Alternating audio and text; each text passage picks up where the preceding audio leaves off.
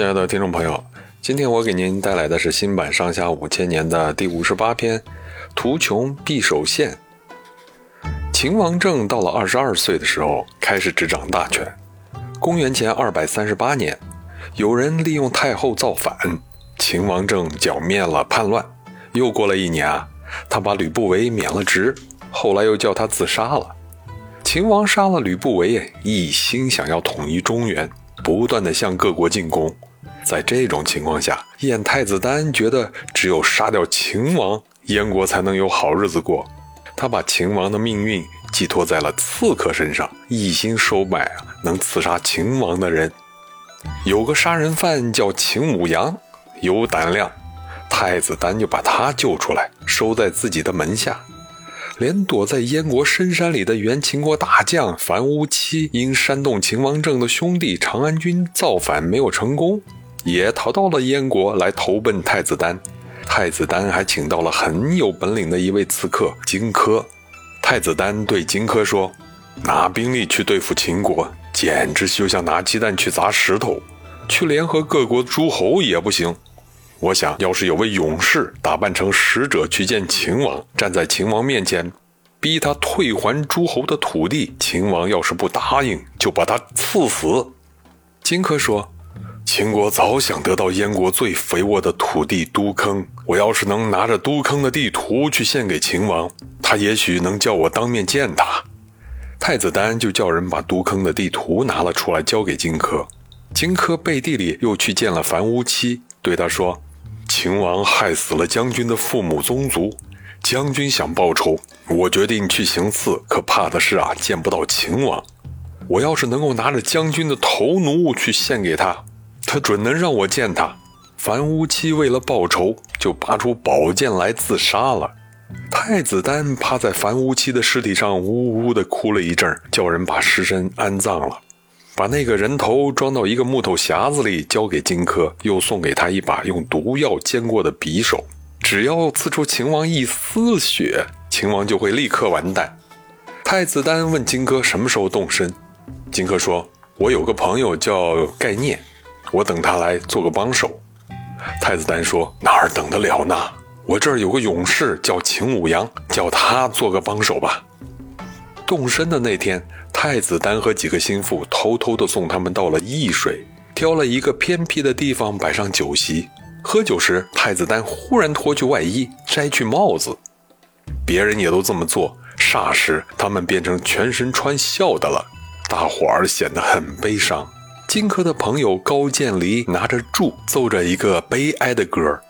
荆轲按着拍子唱着：“风萧萧兮易水寒，壮士一去兮不复返。”太子丹斟了一杯酒。跪着递给荆轲，荆轲一口喝下去，伸手拉着秦舞阳踏上了车，头也不回，飞也似的去了。公元前二百二十七年，荆轲到了咸阳，秦王政一听燕国的使臣把樊於期的人头和都坑的地图都送上来了，就叫荆轲去见他。荆轲捧着樊於期的人头。秦舞阳捧着都坑的地图，一步一步地走上了秦国朝堂的台阶。秦舞阳一上朝堂，就不由得害怕起来。秦王的左右一见，喝了一声，说：“使者干嘛脸变了颜色？”荆轲回头一瞧，就见秦舞阳的脸又青又白，跟死人差不多。他对秦王说：“他是北方的粗鲁人，从来没有见过大王的威严。”免不了有点害怕，秦王对荆轲说：“那叫他退下去，你一个人上来吧。”荆轲心里还怪秦舞阳不太中用，只好独自捧着木头匣子上去献给秦王。秦王打开了一瞧，果然是樊於期的脑袋。他又叫荆轲拿过地图来。荆轲回到台阶下面，从秦舞阳的手里接过地图，回身又上去了。荆轲把那一卷地图慢慢的打开，一个地方一个地方的指给秦王看。等地图全部打开，卷在地图里的匕首可就露出来了。图穷匕首现的典故就是这么来的。秦王一见，立刻蹦了起来。荆轲连忙抓起匕首，扔了地图，左手揪住秦王的袖子，右手就扎过去。秦王使劲的往后一转身，那只袖子就断了。他一下子跳过旁边的屏风，刚要往外跑，荆轲拿着匕首追上来了。秦王一见跑是跑不了了，躲也没处躲，就绕着朝堂上的大铜柱子跑。荆轲紧紧地逼着，两个人就好像走马灯似的直转悠。台阶上面站的几个文官全都手无寸铁，台阶下面的武士照秦国的规矩，没有命令是不准上去的。荆轲逼得那么紧，秦王政只好绕着柱子跑。他身上虽说带着宝剑，可都是来不及拔出来。有个伺候秦王的医生，拿起药罐子对准荆轲打过去，荆轲手里一扬。秦王政就趁着这一眨眼的功夫，拼命拔那把宝剑，可是心急宝剑长，怎么也拔不出来。就在这时，有个手下人嚷道：“大王把宝剑往脊梁上拉，就能拔出来了。”秦王政果然把宝剑拔了出来，一剑就砍坏了荆轲的一条腿。荆轲站立不住，一下子就倒了。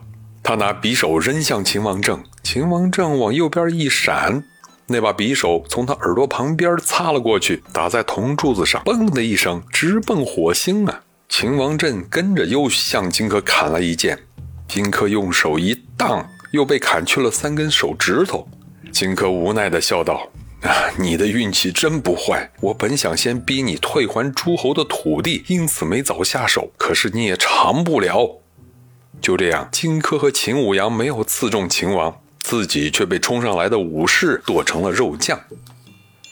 好，明天我继续给您带来新版上下五千年的第五十九篇《韩非发愤著书》，欢迎到时候收听，再见。